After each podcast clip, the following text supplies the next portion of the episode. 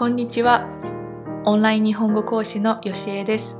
皆さんお元気ですか？もうすぐクリスマスですね。今年はコロナの影響で夫の母国であるフランスに行くことが難しいので、二人で日本で過ごす予定です。特に夫にとっては、クリスマスは毎年家族みんなで過ごす大事なイベントだと思うので、今年家族に会えないのは本当に寂しいだろうと思います。私も寂しいです。フランスの家族に会いたいです。来年はまたフランスでクリスマスを過ごせたらいいなと思います。直接会うことはできないですが、せめてクリスマスプレゼントは渡したいと思い、日本でクリスマスショッピングをしてフランスに送ることに決めました。それでですね、2週間くらい前に郵便局に荷物を持って行ったんです。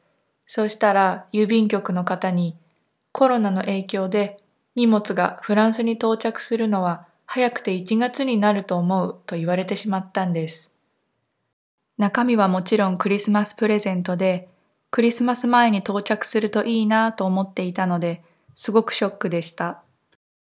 でもこの荷物をうちに持って帰るわけにもいかないので来年になってしまってもいいから送りたいと伝えました。そしてなんと日本の郵便局に荷物を持って行ってから1週間も経たないうちにフランスのお母さんから荷物が届いたよと連絡が来ました。クリスマスまでには絶対に着かないと諦めていたのでこれは嬉しい驚きでした。ちなみにですがフランスから夫の家族が送ってくれたプレゼントも1週間以内に日本に届きました。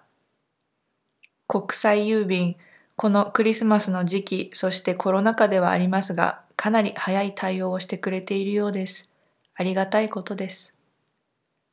皆さんの今年のクリスマスの予定は何ですか？それではまた次のエピソードで。